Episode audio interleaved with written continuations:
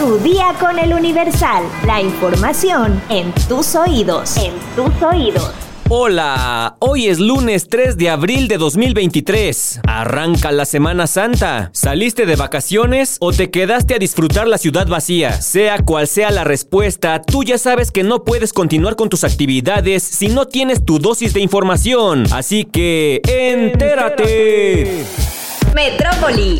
Aunque este sábado, primero de abril, se registró el incendio y desplome de un globo aerostático en el que murieron dos personas y una menor de edad resultó lesionada, este domingo 2 de abril no se suspendieron los vuelos de estos aparatos en la zona arqueológica de Teotihuacán. Los encargados de las empresas que prestan el servicio, las cuales aseguran que cuentan con todas las disposiciones para operar, dijeron que la Agencia Federal de Aviación Civil no aplicó restricciones para los vuelos de las aeronaves turísticas. Uno de los responsables, quien pidió no revelar su nombre ni el de la empresa prestadora del servicio, explicó que ellos realizaron ocho vuelos este domingo porque es el número de pilotos que tienen. No hubo ninguna suspensión de la actividad porque cumplen con todos los requerimientos. El encargado de otro globo puerto dijo que lo que supieron fue que se reunieron los propietarios de las empresas con autoridades, pero que en la noche les avisaron que los servicios serían normales. A diferencia del sábado, este domingo el número de globos que sobrevolaron la zona arqueológica fue menor. Los responsables de esos negocios consideraron que se debe a que muchos de los establecimientos que funcionan de manera clandestina se abstuvieron de trabajar por temor a que los sancionaran. Permisionarios coincidieron en que existen globos sin matrícula y pilotos sin certificación, pero no son sancionados por las autoridades federales. Mientras tanto, Regina Tzini, la niña de 13 años que resultó lesionada cuando viajaba en un globo acompañada de sus padres, quienes murieron, presenta politraumatismo, fractura proximal del húmero derecho y quemaduras de segundo grado en el 4% de la superficie corporal, pero es reportada como estable. Mientras tanto, en Hidalgo, Víctor N., el piloto del globo aerostático que se incendió en Teotihuacán, permanece en calidad de detenido en el Hospital General de Tulancingo, donde recibió atención médica por quemaduras en el rostro. Nación. Agentes de la Fiscalía General de la República entregaron en extradición al gobierno de Estados Unidos a Jorge Iván Gastelum Ávila, alias El Cholo Iván, considerado el enlace con Joaquín Guzmán Loera, de quien era jefe de seguridad, además de jefe de sicarios del cártel de Sinaloa. El Cholo Iván era requerido por la Corte Federal de Distrito para el Distrito de Columbia, Estados Unidos, por los delitos de asociación delictuosa contra la salud y usar, blandir y descargar un arma de fuego. La entrega formal del Cholo Iván a los representantes policiales de Estados Unidos se realizó en las instalaciones de la Dirección General de Asuntos Internacionales e Interpol de la Policía Federal Ministerial. El Cholo Iván es señalado por el Departamento de Seguridad Interna, Migración y Aduanas de Estados Unidos de ser uno de los principales líderes del cártel de Sinaloa, así como de ser el jefe de plaza de Guamúchil y en su momento el encargado de la seguridad de Joaquín El Chapo Guzmán. Estados. Detienen en Michoacán a presunto homicida de empresario hotelero en Chiapas, Samuel García Velasco, presidente de la Asociación Mexicana de Hotel de Comitán de Domínguez, fue asesinado el pasado 24 de enero en su domicilio.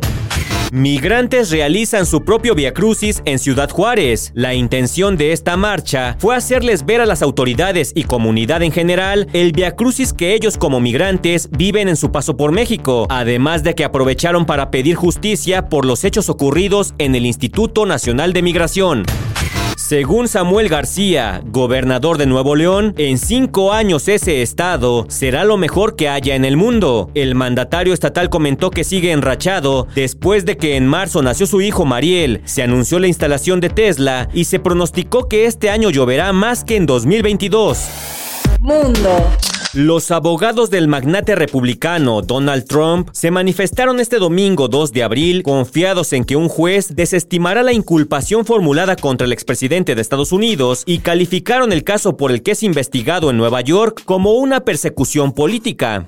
Este caso ni siquiera es jurídicamente sólido, de hecho es una broma y no sobrevivirá a una impugnación ante un tribunal, afirmó uno de los abogados, Joe Tacopina, a la cadena ABC. Creo que un juez imparcial reconocerá probablemente que hay algo fundamentalmente equivocado y que estamos cruzando el Rubicón con esta persecución política. Añadió otro de los abogados del exmandatario, James Trusty, en la cadena Fox. Es la primera vez en la historia que un expresidente de Estados Unidos se siente en el banquillo de los acusados. Si no fuera candidato a la presidencia, no habría sido inculpado, afirmó Tacopina en la cadena CNN. El líder republicano de 76 años anunció que hablará sobre el tema este martes 4 de abril desde su residencia en Florida. Debe comparecer ese mismo día ante un tribunal de Manhattan, Nueva York, para conocer los cargos que pesan en su contra. Trump ha arremetido contra la acusación que considera falsa y vergonzosa y en días pasados anunció haber recaudado 4 millones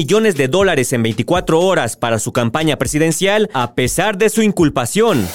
Espectáculos. El tiempo de Shakira en Barcelona llegó a su fin y la mañana de este domingo, la cantante le dijo adiós a la ciudad que por más de una década fue su hogar y donde pasó tanto los mejores como los peores momentos de su vida. Desde que se hizo oficial su ruptura con Gerard Piqué y posteriormente el pleito legal que enfrentaron por la custodia de sus dos hijos, Milan y Sasha, también salieron a la luz las intenciones de la colombiana de poner tierra de por medio con su ahora expareja, pues una de las solicitudes era poder mudarse a Miami con sus hijos, donde empezaría una nueva vida. Según la prensa española, la cantante tenía contemplado iniciar 2023 en su nueva casa, pero los problemas de salud de sus dos padres retrasaron por varios meses sus planes. Sin embargo, dicen por ahí que no hay fecha que no llegue y este domingo la cantante y su familia abandonaron España. La noticia la dio a conocer la propia artista, quien a través de sus redes sociales publicó una imagen desde el avión en el que viaja en busca de cumplir nuevas metas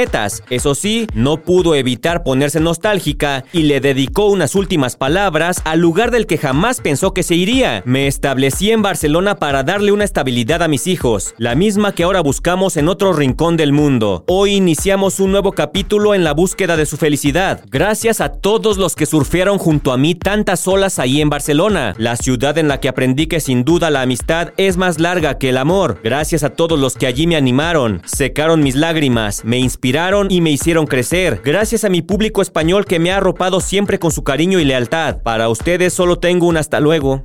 Hasta se me quebró la voz. Para ustedes solo un hasta luego. Y como decía tantas veces mi padre, nos vemos en las curvas. Por el momento y de acuerdo con varios medios internacionales, se sabe que los padres de Shakira continúan en Barcelona por cuestiones médicas, pero una vez que se mejoren, se reunirán con ella en Miami para escribir otro capítulo en su vida.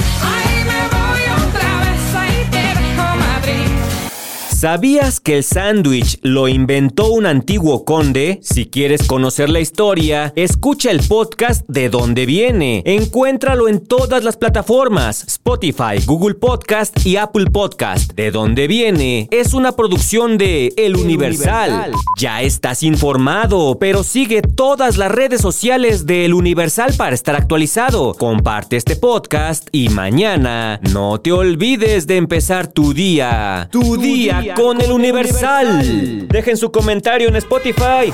Tu día con el Universal. La información en tus oídos. En tus oídos.